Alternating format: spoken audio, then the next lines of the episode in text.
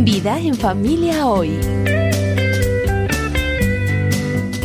Un aspecto clave en la crianza es la humildad. Humildad para reconocer que fallamos como padres, como madres, y que pecamos contra nuestros hijos. Escuchemos a Todd Friel. ¿Y qué pasa cuando los hijos no llaman nuestra atención de buena manera? ¿Tiene usted esa habilidad proverbial para recibir críticas?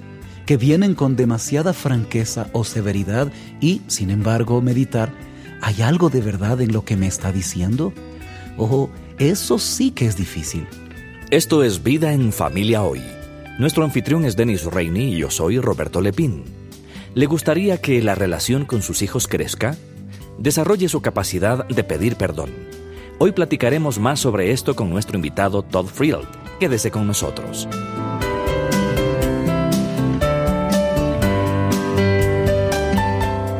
Bienvenida y bienvenido a Vida en Familia Hoy. Gracias por acompañarnos.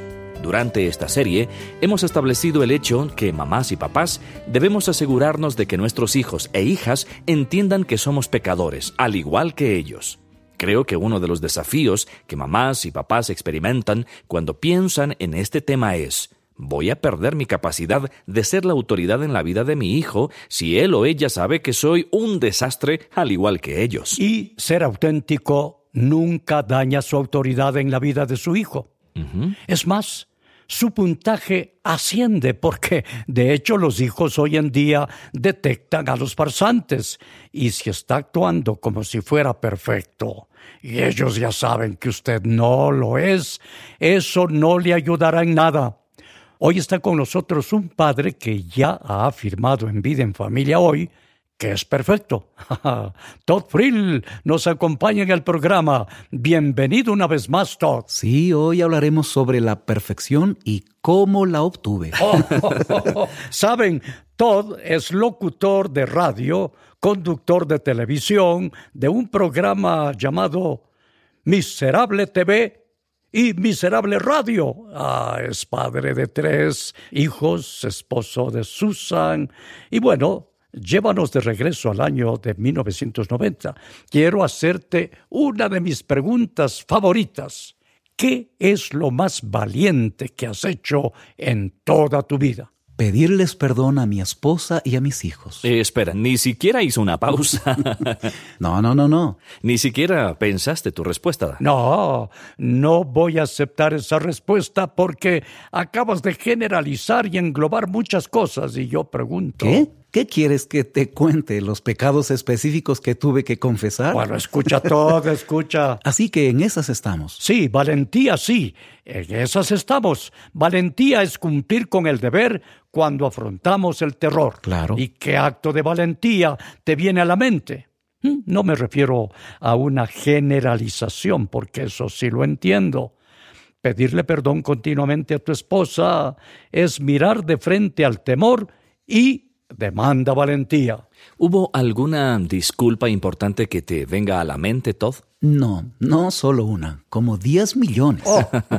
Esa es la razón por la que me cuesta. Es cuestión de orgullo. Eso es todo. Me parece que la mayoría de las explosiones en la familia proceden de ese problema, del orgullo. Nos amamos mucho a nosotros mismos. Yo soy el primero en admitir, me amo mucho, me amo demasiado. Me amo a mí mismo más de lo que amo a cualquier otra persona. Y si los demás no se comportan como yo quiero, al menos en mi mente que se comporten, bueno, Santiago 4 hace la pregunta más profunda. ¿Por qué hay conflictos entre ustedes? No me digan que la Biblia es irrelevante. ¿Acaso no es porque desean algo? ¿O eso es lo que creen? ¿Acaso no es porque sus deseos se ven frustrados? Por eso cometen homicidio.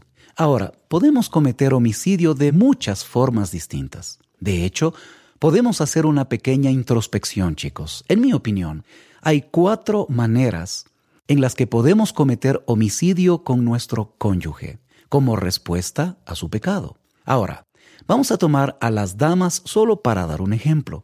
Digamos que su esposa pecó legítimamente en su contra.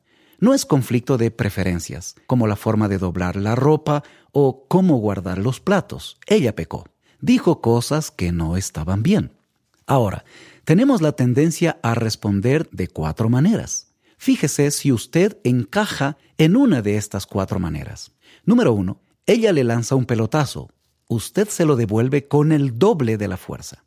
La número dos es que usted no responde, pero archiva la ofensa porque sabe que será cuestión de tiempo. Podrían ser años, pero será cuestión de tiempo para sacar su archivador y sorprender a la otra persona. Es un as que uno guarda bajo la manga para el momento en que pueda jugarlo, ¿verdad? Exactamente. La tercera respuesta es que usted abandona el barco, simplemente se va. Se va al garaje, se va al sótano, se va de compras, se va a jugar un partido de fútbol, se sumerge en el trabajo. Para eso sirve el canal de deportes. Creo que acabamos de descubrir a qué categoría perteneces, Roberto. Yo por mi lado estoy en la cuarta estrategia. Es el frío invernal. La ley del hielo. Mi amigo Rick Thomas lo señaló profundamente. El silencio logra lo mismo que el homicidio. El asesinato borra a una persona del planeta. Hacerle la ley del hielo a otra persona es comunicarle, no quiero que estés en el planeta, no voy a interactuar contigo. Ahora, esa es la forma en que podemos responder, pagar el pecado con otro pecado. Todas estas son las formas en que realmente cometemos homicidio en nuestro corazón. Pero más teológicamente, nuestro cónyuge ha pecado contra nosotros. Entonces, ¿qué hacemos? Teológicamente castigamos a nuestro cónyuge por sus pecados. Pregunta, ¿quién recibió el castigo por los pecados de su cónyuge? Jesús. Entonces, cuando castigo a mi esposa por su pecado, básicamente le estoy diciendo a Dios, yo sé que heriste a tu único hijo, pero eso no es suficiente para mí. Necesito más sangre. Ahí traigo confusión al Evangelio. Por lo tanto, debemos asegurarnos de ser teólogos en nuestro matrimonio, de tal manera que no paguemos el pecado con otro pecado y no traigamos confusión al Evangelio. En lugar de ello, recordamos que somos el primero de los pecadores en la casa. Mi esposa jamás ha hecho nada contra mí que yo no haya cometido contra Dios un millón de veces, peor, una y otra vez. Por lo tanto, no necesito vengarme. He sido perdonado de mucho. Puedo perdonar mucho, por lo tanto. Ese es el mensaje que nos humilla y que nos permite decir, lo, lo siento. ¿Saben? Tartamudeamos tanto porque es una cuestión de orgullo. Por eso se necesita valentía. Esa es una muy buena respuesta, Todd. Ahora, ¿qué es lo más valiente? Pensé que ya me había librado de eso. no, la pregunta sigue sobre la mesa. Bueno, les voy a contar algo que sucedió hace poco. Mi hija, con mucho amor y mucho respeto, me envió un mensaje de texto. No fue cara a cara. Y el mensaje decía, Papá, me gustaría hablarte como tu hermana en Cristo. Oh. sí, ella no estaba siendo una hija petulante, estaba siendo genuina. Yo trabajo con personas muy jóvenes, específicamente con un joven llamado Adrián. Y mi hija agregó, papá, hay veces en que a nosotros nos hablas de un modo en que jamás le hablarías a Adrián, que tiene más o menos su misma edad. Tuve que detenerme para analizar lo que escribió mi hija y hacer la pregunta, les hablo a mis hijas en un modo en el que jamás me dirigiría a un compañero de trabajo? Tuve que admitir que ella tenía razón, pero esperen, la situación se puso más profunda. Comencé a reflexionar en que tenía que reconocer ese día que yo le puedo decir a mi hija de 23 años, vas a conducir con cuidado, ¿verdad? Pero eso jamás te diría a ti, Roberto, o a ti, Denis. Vas a conducir con cuidado, ¿verdad? ¿Era posible que toda mi vida me hubiera dirigido de ese modo a mis hijas? Tuve que admitir, creo que sí. Tuve que decirle a mi hija, corazón, y sí se lo dije en persona, tienes razón. No solo quiero pedirte perdón por la forma en que te hablé hoy, sino por todas las veces que me he dirigido a ti de ese modo en toda mi vida. Eso es profundamente difícil para mí debido a este orgullo monstruoso que vive en mi interior. Todd, lo que acabas de demostrar es algo que, en mi opinión, muchos padres y madres deben tomárselo a pecho, porque jamás deberían perder la capacidad de pedirles perdón a sus hijos y de escuchar cuidadosamente lo que ellos les dicen, porque creo que todos tenemos nuestro tendón de Aquiles. Todos tenemos nuestras debilidades en las que no nos damos cuenta que les comunicamos a nuestros hijos o a nuestro cónyuge. Así que escuche con cuidado, no solo cuando le escriban un mensaje de texto y le digan, quiero dirigirme a ti como tu hermana en Cristo. Correcto. Vengo a ti porque quiero que me des audiencia y necesito que seas enseñable. ¿Y qué pasa cuando los hijos no llaman nuestra atención de buena manera? Mm. ¿Tiene usted esa habilidad proverbial para recibir críticas claro. que vienen con demasiada franqueza o severidad y, sin embargo, meditar, ¿hay algo de verdad en lo que me está diciendo? Ojo, eso sí que es difícil. A ver, espera, ¿ustedes no han leído lo que dice Efesios 6.1? Exactamente. Hijos obedezcan a sus padres en el Señor, ¿verdad? El primer versículo que les hacemos que memoricen. O sea, de lo único que hemos hablado durante esta serie es que mamá y papá deben ser humildes y necesitan vivir el Evangelio, que debemos ir delante de nuestros hijos y arrepentirnos. Tenemos que arrepentirnos. ¿Dónde llegamos a la parte, Todd, en que les decimos a nuestros hijos, mira, yo soy el papá, tú eres el hijo.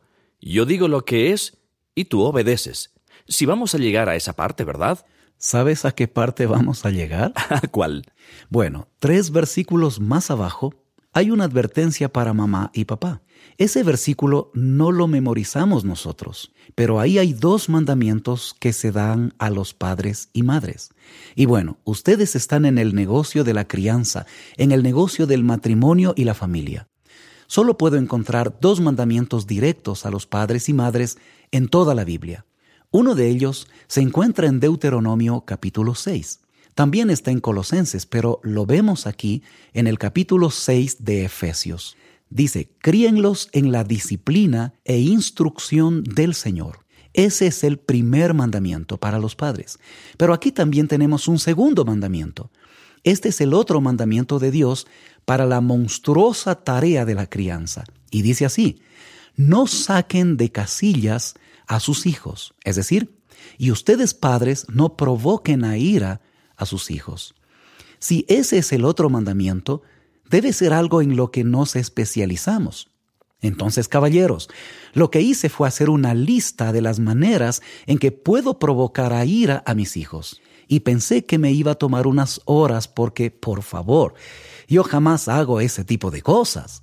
Así que comencé a poner por escrito todas las cosas que hago para provocar a ir a mis hijos y me di cuenta de que puedo hacerlo de las maneras más sutiles. Bien, así es. Esto significa, queridos padres y madres, que la cosa sigue en contra de nosotros. así, así que les invito a venir preparados para recibir más exhortaciones de nuestro invitado Todd Friel en nuestro próximo programa. Estuvimos junto a usted Joselito Orellana como Todd Friel, Vicente Vieira como Denis Reini y quien le habla, Duval Rueda, interpretando a Roberto Lepín. Que Dios le bendiga. Usted acaba de escuchar Vida en Familia Hoy. Si desea oír programas anteriores, visite vidaenfamiliahoy.com. En nuestro sitio web también encontrará recursos útiles para su familia, un vínculo para nuestra página en Facebook y los medios para ponerse en contacto con nosotros. Vida en Familia es un ministerio de la Cruzada Estudiantil para Cristo.